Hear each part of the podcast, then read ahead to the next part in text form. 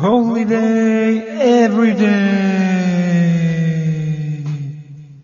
さあ始まりました。このチャンネルはミュージシャン兼会社員のジョニーと一生モテたいサラリーマンの堀野が、毎日がホリデーのように楽しければいいな、そんな思いでお届けする番組でございます。ここで流れている音楽はすべてジョニーのオリジナルソングとなっております。ということで、今日のテーマは、究極の二者、自慢自よいしょよいしょ、よいしょ。さあ、今日もゲストに来ていただいてます。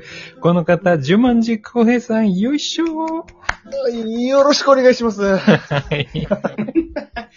ということで、今日はあの、二者択一を、えー、十万字を交えてね、やっていこうかなと。思っておりますけれども、どうですか、うん堀野くん、この、このテーマ、またやり、やっちゃいましたけど。そうっすね。でもやっぱ、せっかくゲストに来てもらってるんで、やっぱり呪文字のいろんな価値観を、二者択一をもとに知っていきたいなっていうとそうだね。彼を掘り下げるにはいいテーマかなということだけど、ごめんなさい、ちょっとね、あの、冒頭僕笑っちゃったんだけど、あの、あの、打ち合わせ中にね、あの、なんていうか、もう、ちょっともう、これだけは言わないでよね、みたいな話になっていたんですよ。で、なんかその後の、堀野くんの、一生モテたいサラリーマンのっていうなんか声がすごい寂しげで、それがちょっと面白くてじゃあ笑っちゃったって。ごめんなさい。寂しげだっいや、たんだよなんかちょっと切なそうな声して、してたなちょっと諦めが入ってる。いやいやいやまあまあまあまあまあまあ、ということで、まあ、仕切り直しまして。はい、ということで。はい。どうですか堀野くん、あります究極の二者、択一ということで。そうだね。どっちの人生をこう歩んでいくかっていう選択肢そうそうそな。うんだけど、まあそもそも論ね。うん、これ、そうこそうそうそうのゲームはね。うん。一つが、はい。うん。えっとね、自分がドラえもんとして生きていく人生うん。か、はのび太くんとして生きていく人生か。これ結構深いと思うんだよね。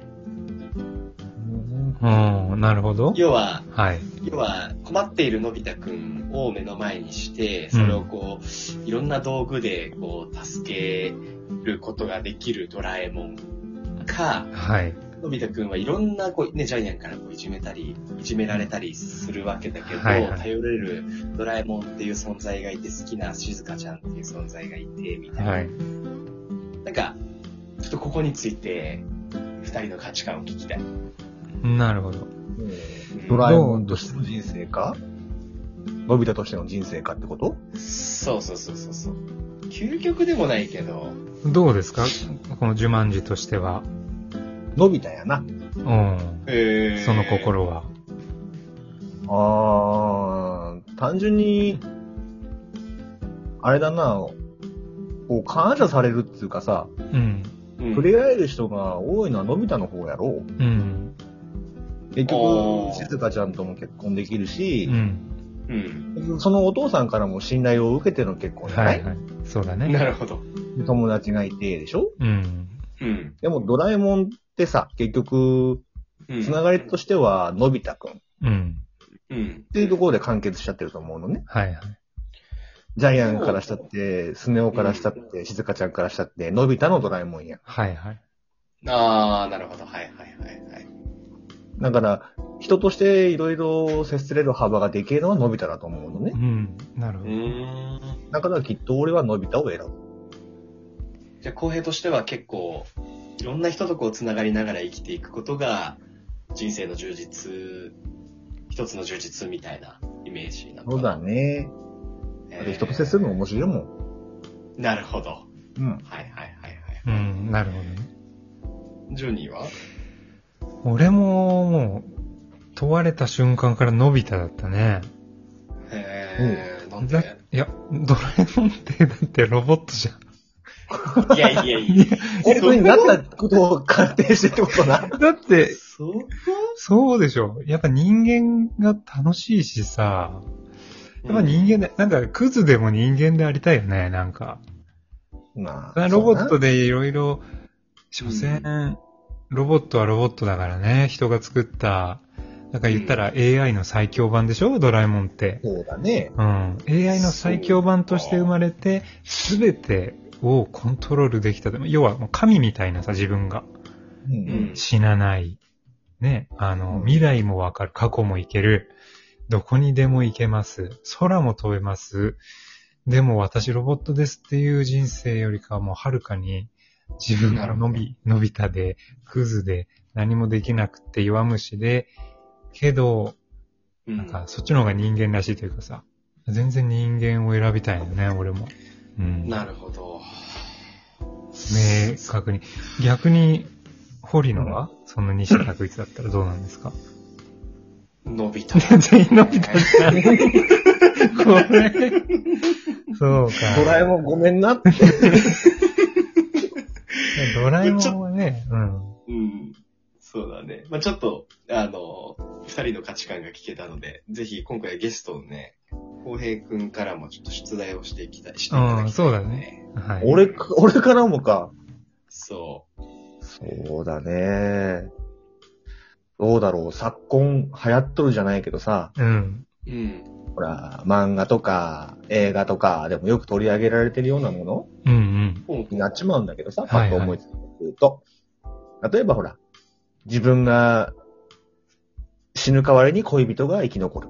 うん。あるいははい恋人が死んで自分が生き残る。はい。どっちかしかできないときはどうしますか？ってとこだな。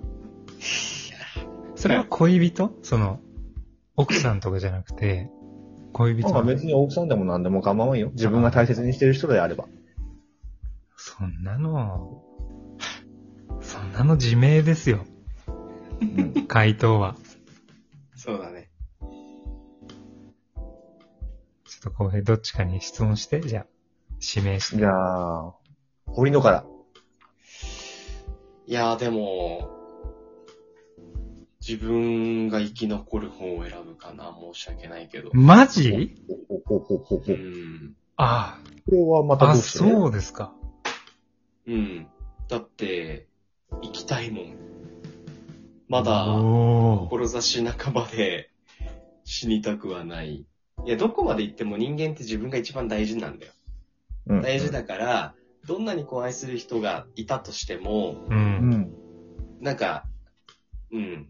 いや死んだ後ってもちろん自分の感情って残らないから、ねまあね。それだけ考えたら、あの、その、愛す、そのね、周りにいる幸せな人たちを見送るのは嫌だけど、うんでも、一番大事なのは自分だからうん。っていう価値観。なるほど。うんね。うんうん。うん。あ、別に。そうそうそう。もちろん大切な人は大切にしていくけれども、うんうん。最後のその判断を迫られた時は、俺はその選択をする。ほう、なるほどね。あそういう意見もあるよね。恋人をないがしろにしてるわけじゃないもんな。あ、もちろんもちろん。そこはねな、そういうことじゃないもんな。うんそうそうそうそうそう、もちろんもちそろん。の上でだもんな。うんなるほどそうそうね。そうそう。うん。うん。そういいやー、ちょっと、俺はもう、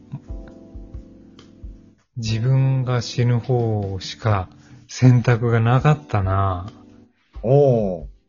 へえ。いやーもうず全然秒で、あ、もう0.1秒で、じゃあ、行きますっていう。へいや、そこは全く逆だった、堀野と。あ、そうなんだ もう、なんか、いや、むしろ、堀野もそうだと思ってたから、めちゃめちゃ意外だった、正直。なるほど。うん。別に、なんかね、この命一つで、って思っちゃうね、別に。いや、でもなんか今の人生がすごく楽しいから、この人生を手放したくないっていうのはあるよ。う。うんんそのうんうん。そうだよね。うん。そうそうそうそう。そうそう。それはあるけうど、んでも、大切な人と一緒にいれない人生なら別に、生きる価値もないかなというか。ちょっと言い過ぎかもわからないけどね。Holy day, every day. お前さ、お前わざとだろ、これ。わざとじゃない。ちょっと、ごめん、ちょっと 今日は集中しすぎた話に。切り替えるの忘れてたわ。いやちょっとね、ほんと結構ね、衝撃だったよ、堀野の選択本が。当そうか。俺でも公平の選択はどっちかわかる気がする。おう。自分俺は恋人やな。そうだよね。だけどなうん今言った話って、ほら、昨今流行りのデスゲーム系やん。うんうん。昨今流行ってんだ。うん。多分その選択を迫られた時に、うん。割りずりんだけど多分主催者殺すわ。まあそうだよね。そりゃそうだよそれができるなら、そうだけど、うんまあ確かにそのルールを無視するっていうのね、あるよね。うん。ルー自ルを変える分と恋人から天秤かけた時になかなか難しいからさい。やー、なるほど。でもこれは究極だったな、この選択は。いや、究極だよい。やー、ちょっとでも、堀野の話もっと聞きたいな。そう。かでもさ、自分が大切に、例えば、うん。大切な人って、これ掘り下げていいかわからないけどさ、そのまあ子供とかもまあいるわけじゃない。例えば大切な人たちの中にはね、まあ親友とかもいると思うけどさ、ああ、子供はさすがに選べ、選べないじゃない？や。自分はあれかな。ああ、そうか。なるほど。未来があるから。うんうん。自分も自分に未来があるから、それを捨てたくないけど、自分以上に未来がある人あーなるほどと天秤にかけてられたら、はいはい。あ、じゃあそこは一緒だな。うん感そうだね。うんそうだね。いや、いいテーマだったと思うな、やっぱり。自前さすがやな。さすがだこれね。難しいのはよ、残された側も同じ気持ちっていうのが大変かもしれない。そうなんだよね。うん、そううだね。ん。その時に自分を選ぶか相手を選ぶかで、な。うん。いや、本当そうだりという。ちょっともう時間がなくなってしまいましたから、ちょっとそのまま次に、あのね、次回よろしくお願いいたします。